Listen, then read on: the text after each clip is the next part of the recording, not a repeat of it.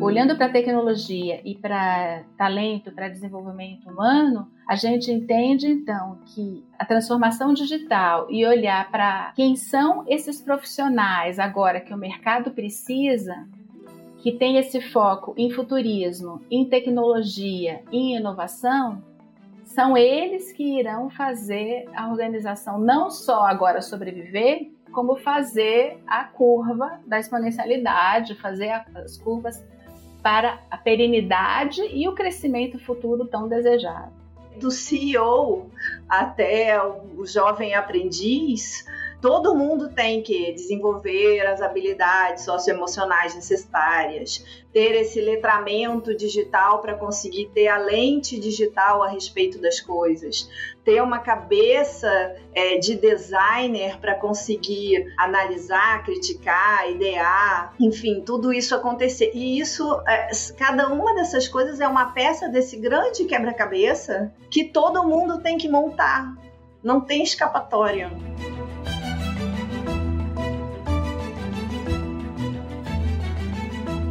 Salve, salve, mentes inquietas e curiosas do século XXI. Este é o The Shift, o seu podcast sobre inovação disruptiva. Fala aqui a Cristina Deluca. E quem fala aqui é a Silvia Bassi. E a gente está aqui para falar sobre disrupção, porque, como a gente sempre diz, a ruptura é a única constante do século XXI. E diga lá, Silvia, qual o assunto de hoje? Ah, o assunto de hoje eu fiz a explicação chique e a explicação engraçada. Então faz a engraçada primeiro. A explicação chique. Ah! tá bom. A explicação engraçada é socorro, a gestão se perdeu. A explicação simples é que a gente vai falar hoje sobre aprendizados corporativos para chegar a futuros desejáveis. É, a verdade é que a, a soma da pandemia com a transformação digital, que já vinha em curso, né? Fez com que muitas empresas se perdessem, especialmente a gestão executiva dessas empresas. Muitas delas tiveram que torcer as práticas corporativas para colocar todas as pessoas remotas, mas no fundo, muitas mantiveram a cultura do mesmo jeito. O problema é que a fila anda, né, como a gente sempre sabe, a vida avança para frente e esse normal antigo não vai voltar. E não dá para fazer transformação digital olhando pelo retrovisor. Um dos pontos mais importantes da transformação digital é mudar a cultura corporativa para abraçar essa mudança permanente e, com isso, praticar inovação no dia a dia. A gente está parecendo disco quebrado, né? Disco é uma coisa velha, tá? Já denunciei minha idade aqui. Mas a gente está parecendo. Pode ser CD arranhado também. É, então, CD arranhado, seja lá o que for, mas a gente repete isso muito, ouvintes e ouvintas. Né? A gente fala disso quase todo episódio, mas a gente faz isso porque as empresas precisam aprender a lidar com uma impermanência das coisas e com o fato de que faltam competências digitais em todas as camadas, desde o CEO. Esse letramento digital, esse novo aprendizado é vital para poder fazer a coisa certa quando se trata de economia digital. Para falar sobre como é que você cria uma cultura de aprendizagem corporativa que gere protagonistas em transformação digital, a gente trouxe hoje duas mulheres muito bacanas, que trabalham numa empresa especializada em criação de ecossistemas de aprendizagem chamada Aferolab. Então, com a gente hoje estão a Daniela Leonardo Libânio, diretora de Learning Trends da Aferolab, e a Bárbara Olivier, CIO, diretora executiva de inovação e tecnologia da Aferolab. Meninas, sejam bem-vindas. Olá! Olá, muito obrigada. É um prazer enorme estar aqui. Muito ótimo. Prazer é nosso. Eu vou, eu vou pedir para vocês se vocês podem se apresentar individualmente e contar um pouquinho do que vocês fazem para a gente poder avançar aí no nosso papo. Vou começar comigo, então. Vamos lá, eu sou a, a Cota Carioca, inclusive. É, eu trabalho com design e desenvolvimento de tecnologia para aprendizagem, acho que desde sempre. Fiquei bastante tempo como consultora. E aí caí num lugar chamado Institute for the Future e descobri que a gente podia criar futuros desejáveis. Mais ou menos na mesma época que todo mundo começou a falar de transformação digital nessa época eu acho que teve a grande virada lá na Ferolab em relação a se transformar digitalmente, ou se provocar para isso. Eu sempre conto que a gente leu tudo, estudou tudo, aplicou um monte de framework e a gente não sabia nada. Foi bastante tempo na sofrência para conseguir alguma resposta dessa transformação. E hoje eu lidero né, áreas de inovação, com laboratórios de inovação nosso que atua cross na empresa como chapter. Eu lidero tecnologia que a gente usa principalmente para produtos. É, eu lidero também uma área de produtos para a gente conseguir ter é, soluções que escalem e que atendam as pessoas e as organizações e as pessoas dessas organizações de uma forma mais individualizada ou personalizada para essa aceleração acontecer. Muito bacana. Muito bom. É, Dani.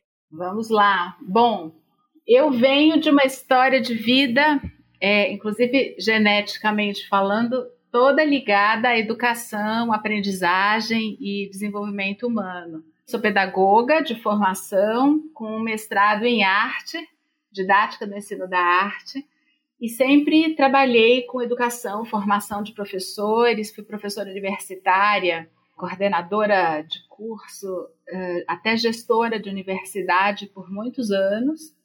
E aí fui parar nesse ambiente corporativo até por uma, uma necessidade interna muito grande de ser mais fiel aos meus valores do que eu estava sendo na universidade, porque Sabemos que hoje nem a universidade pública nem a privada vem cumprindo seu papel na nossa sociedade como desenvolvedoras de fato de seres humanos, nem de um lado nem para o outro, né? Tanto a pública quanto a privada tem aí suas questões uh, relativas ao desenvolvimento de pessoas e ao desenvolvimento de profissionais para o mercado de trabalho. Nesse ambiente no desenvolvimento humano para empresas que eu encontrei na Ferolab, eu me vi eticamente muito mais coerente com os meus valores e com o meu propósito de vida. Somos aí um, um grupo de pessoas apaixonadas, todos por aprendizagem e educação, junto com tecnologia, porque se não for junto com tecnologia não tem jeito. A gente tem, eu tenho hoje então um grupo de quase 70 pessoas especialistas em educação e desenvolvimento humano em segmentos diferentes, para naturezas diferentes que atendem as empresas e que isso a gente pensa desde jovens até níveis de alta diretoria e presidência. Nós somos convidados a entender em que momento que eles estão, tanto de necessidade de aprendizagem, tanto que momento de transformação digital, e apoiá-los, acompanhá-los, aconselhá-los e propor soluções de, de desenvolvimento para os diferentes momentos que eles estão vivendo. É, eu, eu queria até acrescentar que a gente opera de uma forma muito complementar. A área da Dani e todos os consultores que estão com ela olham muito learning trends, né, tendências para aprendizagem, olham muito para o horizontes 1, 2 e 3, pensando-se em desenvolvimento de pessoas, e a minha área olha muito para horizontes 1, 2 e 3, pensando-se em futuro e tecnologia.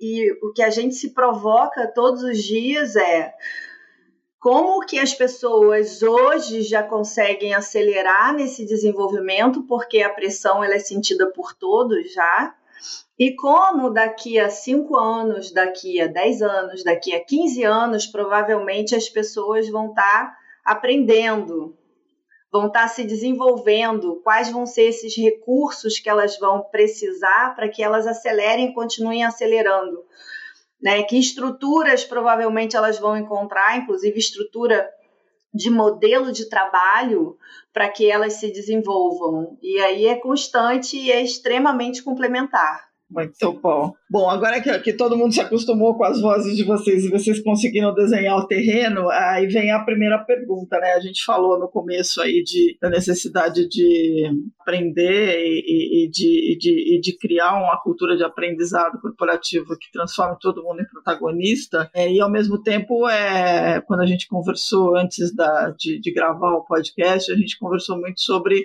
como a gestão está perdida, né? Porque tem muita coisa para aprender, para desaprender. E eu queria ouvir um pouco de vocês, o que que, o que que você, como é que estão as empresas hoje e como é que vocês têm, é, o que que vocês têm acudido, né? Quando chega um projeto desses de aprendizado corporativo para reorganizar a cabeça de todo mundo.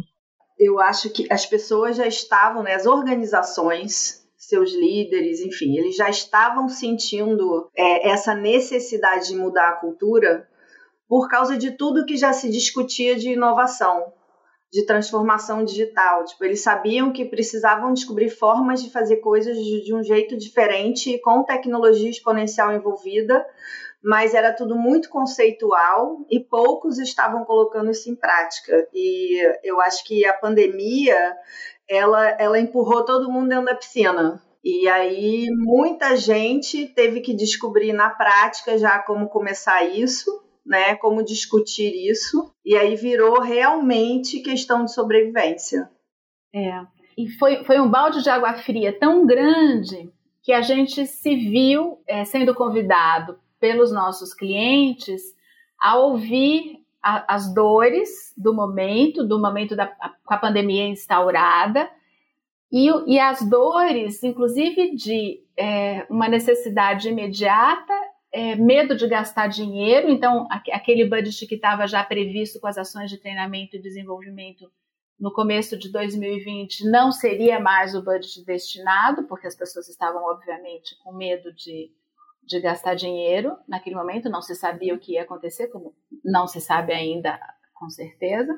E aí as pessoas, nós começamos a ser convidados para, dado esse contexto, olharmos, os ajudarmos a olharem para as principais necessidades nesse contexto que a Babi falou. Precisa se começar uma transformação digital imediata para sobrevivência, no primeiro momento era sobrevivência, e a gente gasta o dinheiro com o que agora? O que é mais urgente? A gente olha para quê primeiro? Na maioria dos casos foi liderança. Na grande maioria dos casos era olhar para a liderança, para as decisões estratégicas, então orientar a, a, os grupos de tomada de decisão para as decisões estratégicas nesse novo contexto que se organizou em função da pandemia. Só que é muito interessante porque na época eles não, não falavam em cultura. E agora, né, passados seis, sete meses, eles já falam que não, a gente está conseguindo crescer, a gente consegue achar oportunidade. Então, a gente realmente tem que olhar para a cultura e tem que olhar para a transformação dessa aceleração digital cada vez maior e para a transformação das pessoas que estão nessa organização com um papel muito especial dedicado à liderança, que dá o drive, mas que para dar o drive precisa ter essa cultura dentro dela, essas habilidades evidenciadas para esse direcionamento acontecer, né, Dânia? Exato. E, e, aí então fica, fica focado que tecnologia e talento, desenvolvimento humano, são dois dos, dos grandes focos para onde eles, eles decidem olhar agora né? É. Uhum. Então, mas aí uma coisa muito importante e, e que a, a Babi e eu temos discutido isso muito, porque a gente tem ouvido isso muito dos clientes, e a nossa reação tem sido trabalhar justamente com o desenvolvimento de ecossistemas de aprendizagem, maneiras de atuar a cultura de aprendizagem por meio de ecossistemas de aprendizagem, é uma outra maneira de se olhar é, falando de aprendizagem corporativa, a maneira de se estruturar todo o contexto da aprendizagem e do, do desenvolvimento humano dentro da, da, empresa, da organização hoje. E a gente pode até falar um pouquinho sobre LXP hoje, é, nesse contexto. A gente precisa, então, entender que, olhando para a tecnologia e para talento, para desenvolvimento humano, a gente entende então que a transformação digital e olhar para quem são esses profissionais agora que o mercado precisa, que tem esse foco em futurismo, em tecnologia, em inovação, são eles que irão fazer a organização não só agora sobreviver, como fazer a curva da exponencialidade, fazer a, as curvas da transformação, de, as curvas para a perenidade e o crescimento futuro tão desejado. Eu queria pegar um gancho. Vocês falaram de, é, da questão do aprendizado da própria liderança, né? Porque me parece que os líderes tiveram que reaprender a ser líderes num momento extremamente difícil ao mesmo tempo que eles tiveram que ter todo esse letramento digital para poder apontar o caminho para a transformação. Não deve ter sido fácil para eles isso. E continua também. não sendo. E continua porque... não é.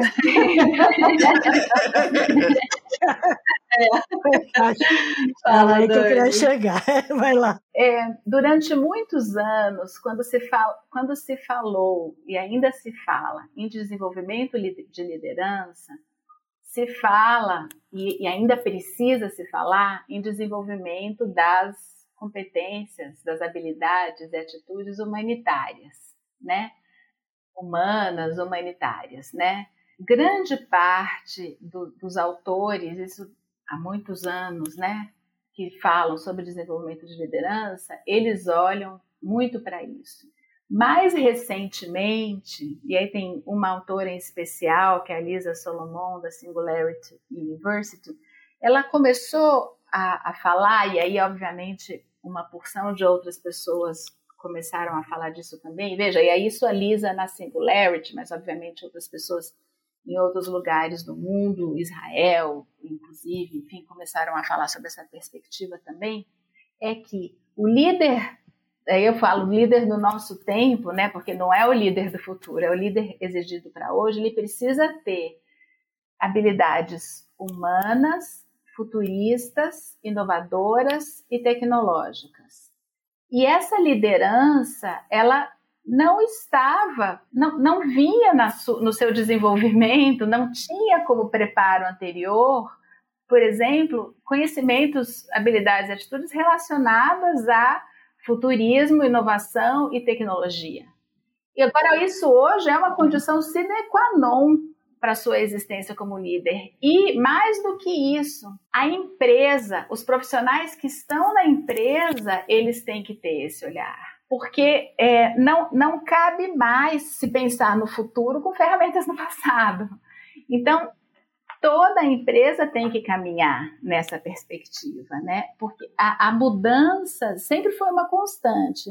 A diferença agora desse contexto que a gente vive é que a mudança ela acontece em ciclos cada vez mais curtos. Então, mudar, mudar de portfólio, mudar de estratégia de comunicação, mudar ações, mudar o tempo todo faz parte desse contexto que a gente está. Agora, mudar com recursos. Que recursos? Esses, futuristas, inovadores, tecnológicos e humanitários. E aí, aproveito para falar uma coisa que a gente acredita e defende muito, que os skills da liderança não têm que ser restritos à liderança. Hoje de manhã eu tive um, um, um papo super interessante sobre organizações horizontais, por exemplo, e isso fica muito evidente quando a gente pensa é, nessa perspectiva que o que importa é, não é uh, o design organizacional da organização, não importa se ela é horizontal ou se ela é hierárquica. O que importa primeiro, no primeiro momento, isso que a gente está falando, né? A formação das pessoas que estão nessa organização precisa estar conectada com essa com esse pensamento de disrupção, de futurismo, de, de olhar para o contexto de mundo que a gente vive hoje, que não dá mais para ser o mesmo que se tinha no passado. E numa outra perspectiva, a gente precisa olhar esse contexto do mundo, esse contexto de organização, nessa perspectiva de segurança psicológica, de construção de relações interpessoais, onde as pessoas se sentem seguras para ter voz, para compartilhar ideias, para expor opiniões, etc. Então, são duas questões, dois pilares que eu considero que são fundamentais hoje nessa perspectiva que a gente está falando.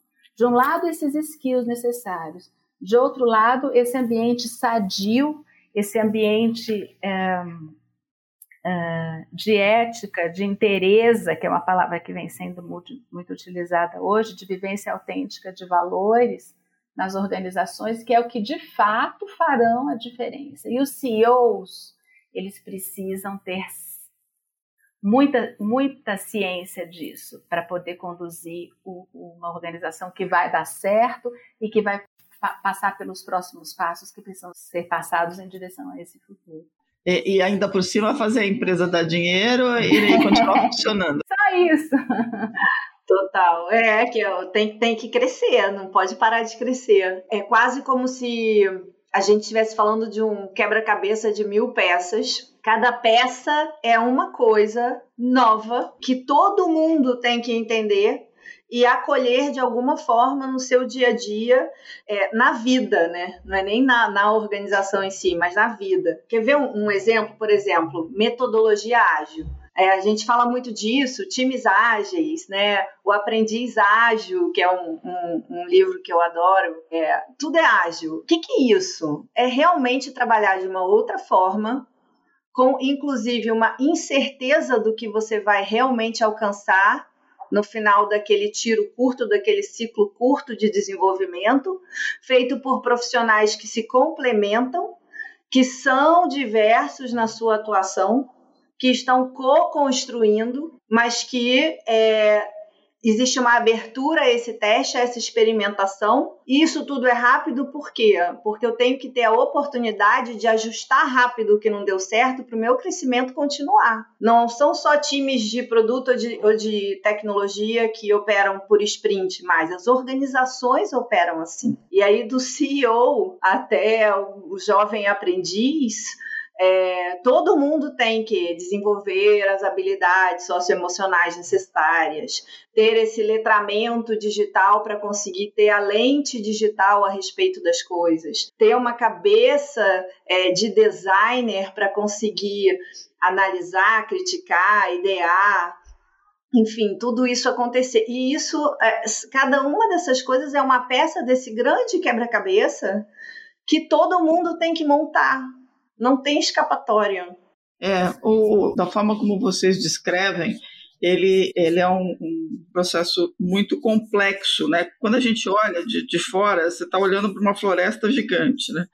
E tem, tem uma, uma questão aí desse aprendizado que é, que é o seguinte: no meio disso tudo, você tem a própria revisitação do modelo de negócio das empresas que precisam se repensar digitalmente. Né? Elas precisam entender o que elas vão ser daqui a cinco anos e aí você tem que tomar certas decisões, como, por exemplo, a gente agora está falando de reskilling, de upskilling, não está falando só de letramento, mas a gente está falando de mudança de papéis dentro da, da, empresa, coisas que vão ser automatizadas, é, outras exigências que vão acontecer.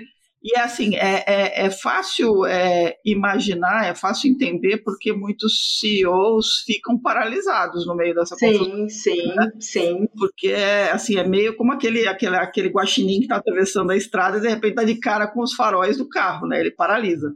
Faço o quê? Vou deitar aqui. Ó.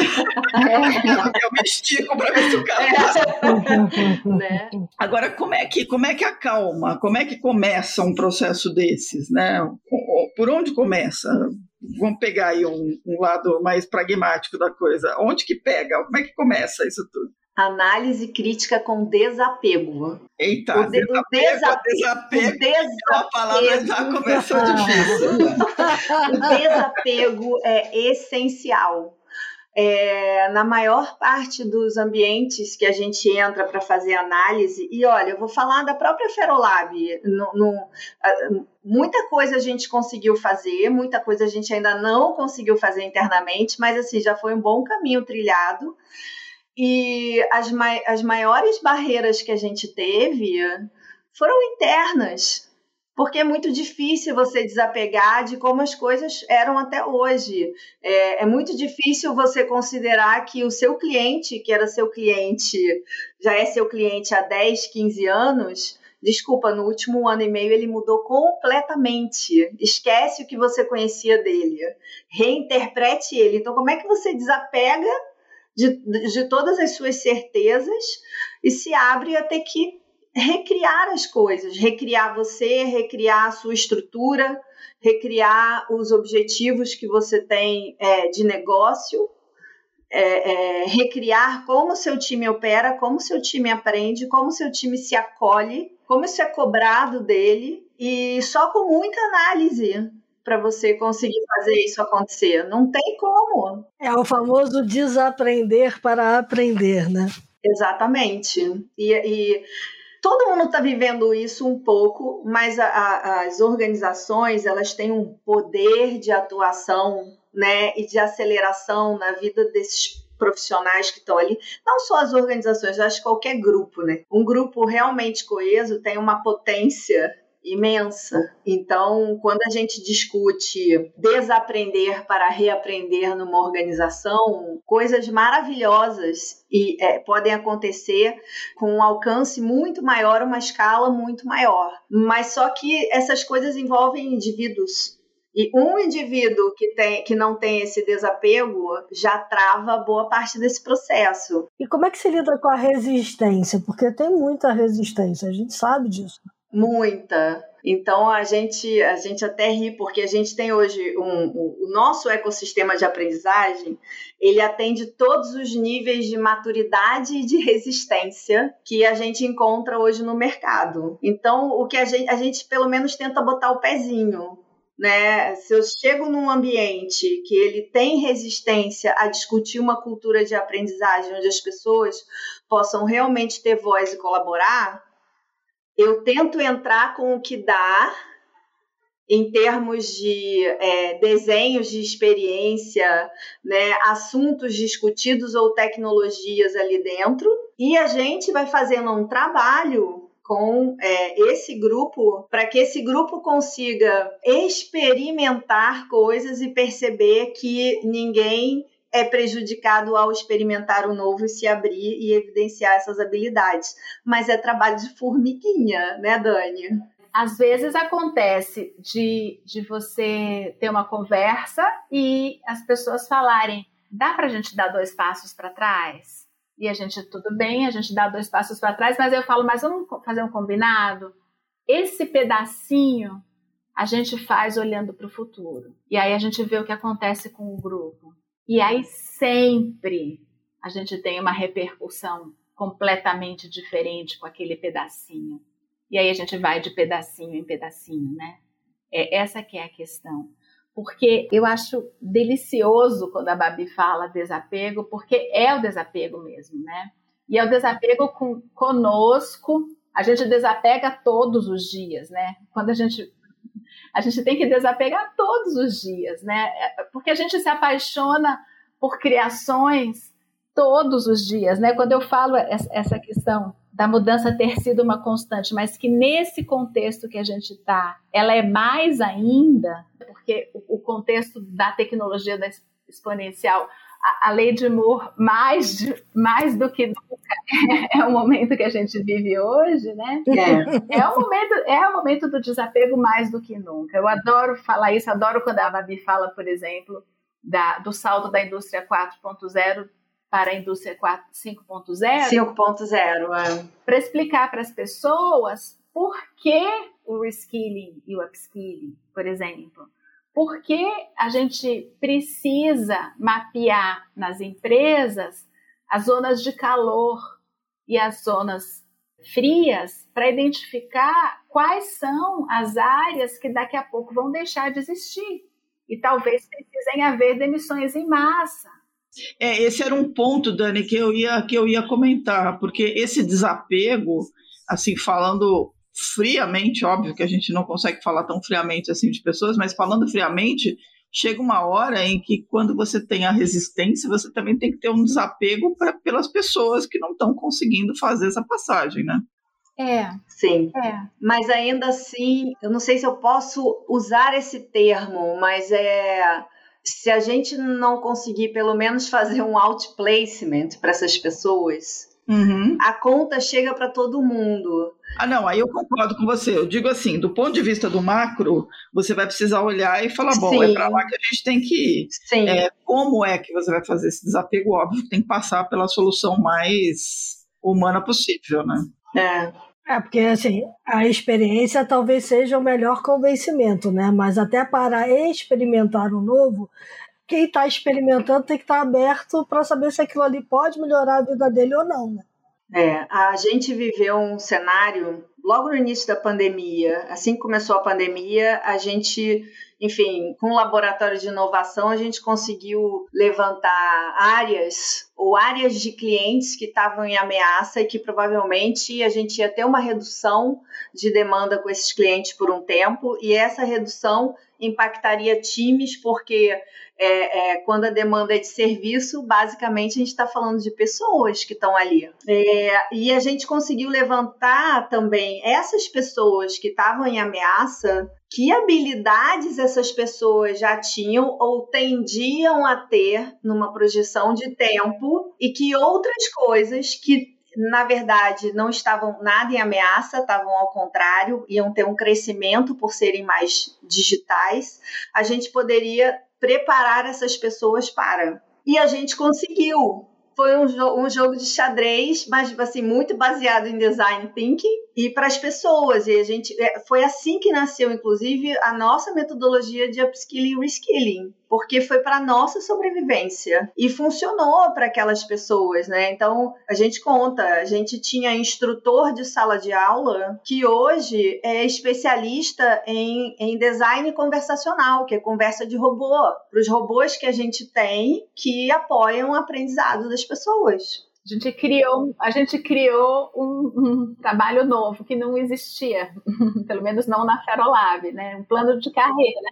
Né? E aí é legal vocês falarem também do desapego, que é o desapego que a gente tem, porque é óbvio que quando a gente entra num cliente, eu vejo é, tudo que pode ser feito pelas pessoas que estão lá, eu quero botar recursos tecnológicos que permitam que as pessoas tenham voz, que os, os curadores daquela organização fiquem ressaltados e possam né, curar mais e mais coisas que aquela organização, que aqueles grupos precisam, que os influenciadores que ninguém sabe porque eram influenciadores né, na hora do cafezinho, mas continuam sendo dentro da organização e ninguém está reconhecendo aquilo ali, que eles sejam reconhecidos.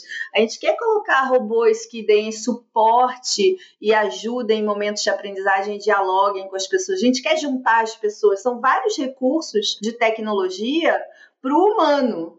Quando a gente entra num ambiente que quer se transformar, que quer fazer a transformação digital, que quer crescer, que quer fazer as coisas com inovação, e aí eles falam, ai, mas a gente não está preparado para já entrar nisso, eu acho que vai ser muito risco. É, vamos continuar com a LMS e, é, por enquanto, só olhar quem entrou e viu o curso online para mim, eu, te, eu tenho que fazer um desapego, porque eu não posso perder ali o contato com aquele grupo. Em algum momento eu vou conseguir tocá-los.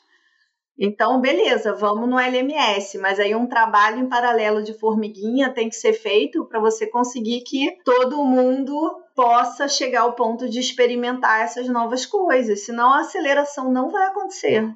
É, e, e, eu titubeei quando você me perguntou que pode perder pessoas, pode ser dolorido, porque a nossa experiência ela tem, tem sido muito mais positiva no sentido de retenção do que o contrário.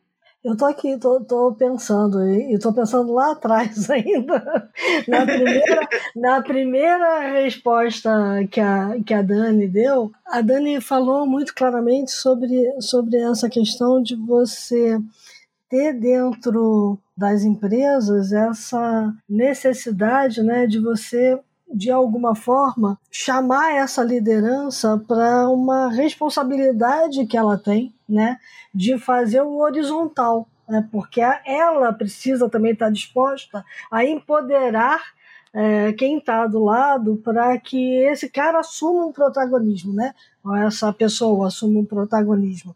E, e, nem sempre é fácil. Então eu queria entender um pouquinho como é que está sendo a dinâmica de vocês nesse sentido e como é que vocês estão percebendo na experiência de vocês essa aceitação de horizontalizar a decisão. Na verdade, a gente não, a gente não, não, não está horizontalizando a empresa, mas a gente tem por princípio, e até isso combina muito com todas as metodologias ágeis e o trabalho por squads, por projetos, etc., que é esse, esse entendimento, em primeiro lugar, que todos podem ser líderes. Né? E eu, eu defendo muito, inclusive, que é, os, os conteúdos de liderança, eles devem ser distribuídos, eles devem ser de acesso de toda a empresa, de toda a organização. E isso combina com o que a gente trabalha hoje. A gente trabalha hoje defendendo o conceito do LXP, que a Dabi pode falar melhor que eu, que é uma, uma forma de se defender a aprendizagem dentro das organizações que é bem diferente do que, do que se trabalhava até então. Eu, então, acho que a Babi pode falar de LXP, aí depois eu volto falando. É, eu acho que é, quando a Cris fez a pergunta e falou sobre horizontalizar, é, me caiu uma ficha aqui, Cris, porque eu acho que o que a gente tenta fazer é, é horizontalizar a aprendizagem porque isso não deveria estar hierarquizado mais, senão você não consegue que a aceleração aconteça. E cada vez mais a gente busca tecnologias, né? E aí uma das que é mais faladas hoje em dia na área de, de é, educação corporativa é, é, o Learning Experience Platform, né? As plataformas de experiência de aprendizagem.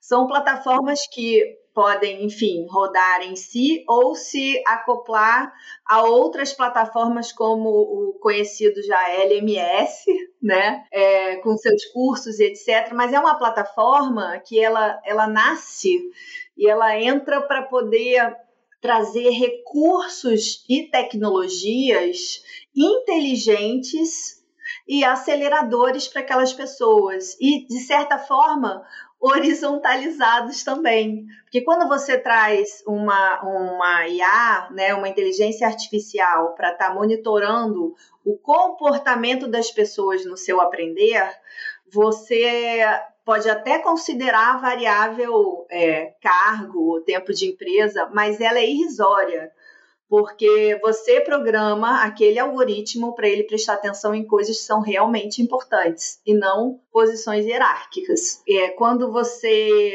possibilita que as pessoas possam ser produtoras e aí não é mais o RH e a área de treinamento decidindo o que cada um deve aprender, a ordem que cada um deve aprender as coisas. Não, as pessoas têm acesso o algoritmo monitora, os dados estão mostrando para as áreas de treinamento como que essas pessoas estão se comportando, para que essas áreas possam fazer é, outras ações complementares, para que a tendência seja a, uma tendência positiva para todos. Então, a gente tem trabalhado muito buscando esse tipo de tecnologia esses recursos, né, recursos sociais, recursos, a gente agora começou a trabalhar com blockchain, porque é, é uma tecnologia, é uma rede que traz uma tecnologia que evidencia a verdade, né? Está atestado na rede blockchain, é verdade, porque aquilo foi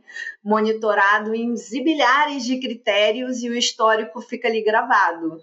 Então, são tecnologias que podem é, trazer é, o rosto de cada um, a, a, voz de cada um, isso de uma forma coletiva, e isso tem que estar tá horizontalizado.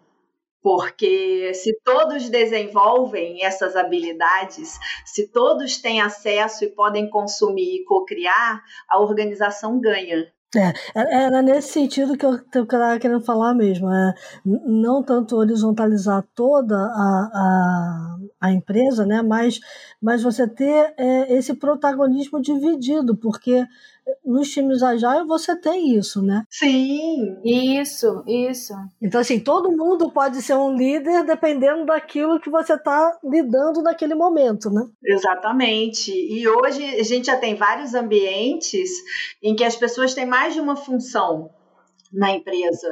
É, e aí elas têm que evidenciar, né, naquele momento, para aquele, aquele momento que eles estão ali com aquele grupo, habilidades diferentes. E aí soma-se a isso um outro valor muito grande, e que é um valor cada vez mais acentuado e fundamental. Aí quando você olha para a Fórum Econômico Mundial, para a Unesco, para a OCDE, que são esses grandes fóruns mundiais, que discutem não só o, o, futuro da nossa sociedade, da nossa economia, do capitalismo e, consequentemente, das ações de educação, que vão desde a educação básica até a educação corporativa, e a gente olha para os valores humanos que estão sendo valorizados por essas organizações, estimulados por essas organizações, vem aí a questão se todos podem ser líderes, então quais são os valores que estão por trás disso? Então, o trabalho cooperativo, colaborativo, a questão de trabalhar cada vez mais valorizando a questão dos valores orgânicos fluidos, uh, trabalhar cocriando, trabalhar uh, valorizando solidariedade, cidadania e etc, etc. Ali, aliás, Dani, tem uma coisa interessante que é, a gente pode até citar, e muitos citam, né, as 10 habilidades do futuro do fórum, lá. É, no fim das contas, uma coisa que a gente percebe é que as pessoas não tem nem abertura a evidenciar essas habilidades, mesmo, mesmo que elas estejam desenvolvidas, porque muitas não sentem segurança psicológica no ambiente onde elas estão. Então, muitas vezes as pessoas elas, elas querem cocriar, mas elas não têm coragem de se expor porque elas não reconhecem que aquilo ali vai contribuir, na verdade, elas podem ser punidas. E aí é muito. Por isso que eu falo, gente, é o quebra-cabeça de mil peças. Tem que ter tudo. Muito bom. É de mil peças e ainda por cima é tridimensional. Exatamente. Adoro. Sem empatia e sem coragem, a conexão não acontece, né? Não acontece, não acontece. E aí, é, é, botou lá um mega LXP para rodar ninguém vai botar nada lá, porque não, não, não, se, não se sente seguro naquela organização para se expor e para se mostrar quem é. Para expor para os colegas o que, que eu gosto de estudar, é, o que, que eu poderia escrever, que eu conheço e eu poderia expor, as pessoas não têm coragem. Muito bom. Bom, a gente está chegando no timing aqui, já passamos dele até. Ah, não! Agora que a gente esquentou! Podemos fazer vários. Hoje a gente já, hoje, hoje temos um programa, certo, Cristiana Luca? Isso. Muito bom. Vamos passar para os insights, então? Vamos lá.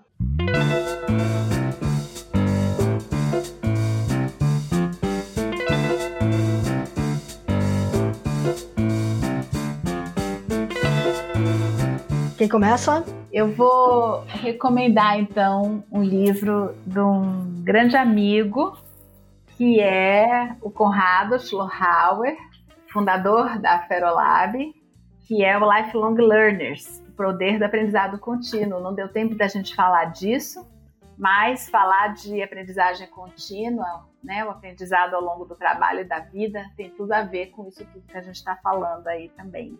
Então, esse livro dele, Lifelong Learners. É, bom, o, o, tem um livro que eu recomendo fortemente, que é o Aprendiz Ágil. Eu até falei sobre ele aqui em algum momento do nosso papo. Né? É um livro do Alexandre Teixeira e da Clara Sequinha. E é, é um livro extremamente interessante porque ele fala do cenário que a gente está vivendo, com todo esse boom tecnológico, o impacto disso nas pessoas e na forma como elas aprendem, e tem alguns casos de como algumas pessoas, algumas organizações, algumas escolas, né, estão se reinventando. Enfim, é um livro sensacional. Busquem, tem muita coisa deles também na internet. Um outro livro que eu também recomendo é do Bob Johansen. Bob Johansen foi um dos criadores ou fundadores, líderes, né, do Institute for the Future. É, e ele tem um, um livro mais recente que chama-se Full Spectrum Thinking, né? Pensamento, pensar no espectro completo. E aí eu acho que isso está muito é, conectado a toda a diversidade que tem que ser vista e tratada para que as coisas aconteçam, para que a transformação aconteça. Não é, não, não, não tem como ser um trabalho fácil. É um trabalho de formiguinha num full spectrum para que as coisas aconteçam. Então vale muito a pena esse livro também. Muito bom. Bom, vou dar minha dica aqui. O é um livro que está em pré-venda, mas que vale a pena, depois de tudo isso que a gente falou. É o The Exponential Age, do Azim Mazar, que é o Azim Mazar é um jornalista que tem uma newsletter super conhecida, que é o Exponential View, e ele está lançando esse livro com um olhar sobre como é que a tecnologia acelerada, né, transformando negócios, políticas e sociedade. Então vale a pena. O livro está para ser lançado agora, no começo de outubro, se não me engano, mas vale, fica a dica aí, The Exponential Age, já que a gente falou tanto em exponencial. Muito bom, bom. Como, como eu fiquei encafifada aqui com a história da liderança. eu, eu vou contar uma historinha rápida, né? Eu trabalhei numa empresa e, e que um, um, determinado projeto de é, formação de líderes do futuro o corte para você estar tá nele era a idade. Hum. E eu achava aquilo muito é, injusto. Porque, por exemplo, eu estava fora daquela, daquele treinamento de liderança do futuro, porque eu tinha já dois anos a mais e já era uma líder, mas eu não me sentia uma líder preparada porque eu tinha que enfrentar. E eu olhava para o treinamento que aquelas pessoas estavam tendo e eu queria ter aquele treinamento. Só que eu estava fora por causa do corte de idade e por já ser uma liderança. Então, é, é, assim, o olhar precisava ser muito diferente do olhar que foi implantado naquele momento, pensando nas lideranças do futuro, né? E aí, conversando num debate sobre isso, me indicaram esse livro para ler, que eu fui ler e me lembrei dele quando a gente estava conversando aqui, que é o Coragem para Liderar, da Brené Brown. Ótimo. Ai, maravilhosa. É, é, é, e assim, ele me ajudou muito. Então... Que bom. então, assim, eu acho que vale super a pena é, Coragem para Liderar. E quem quiser se estender um pouco mais, pode ler o best-seller anterior dela, que é o Coragem para Ser Imperfeito. Acho que os dois se complementam muito bem. Tem muito a ver com o que a gente conversou aqui.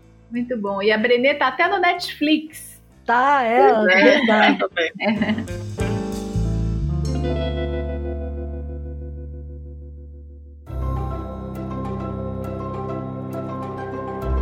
Muito bom, gente. Muito gratas pela conversa sensacional, Bárbara, Dani, foi muito bom. A gente espera ter vocês aqui para fazer uma a segunda, um segundo episódio dessa conversa que é longa. É, queria agradecer muito vocês pelo tempo e pela disponibilidade. Nós que agradecemos, um prazer enorme. É, e é só chamar, gente, porque são papos, são os assuntos favoritos, né? Eu amei o papo. E ó, vou te dizer, se diz que você é parte da parcela carioca, a gente nesse podcast está 100% feminino, 50% paulista, 50% carioca. Tá? Então... Ai, arrasamos! É isso aí.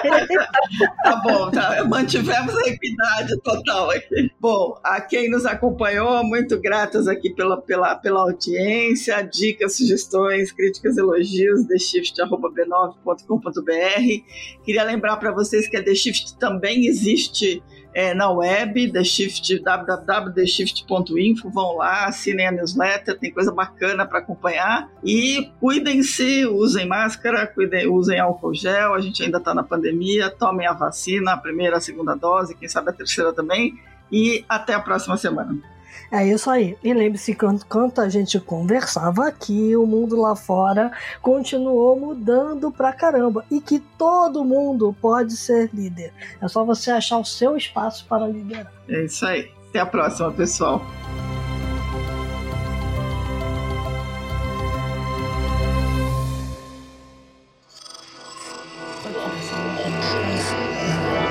Esse podcast é, é apresentado por b9.com.br.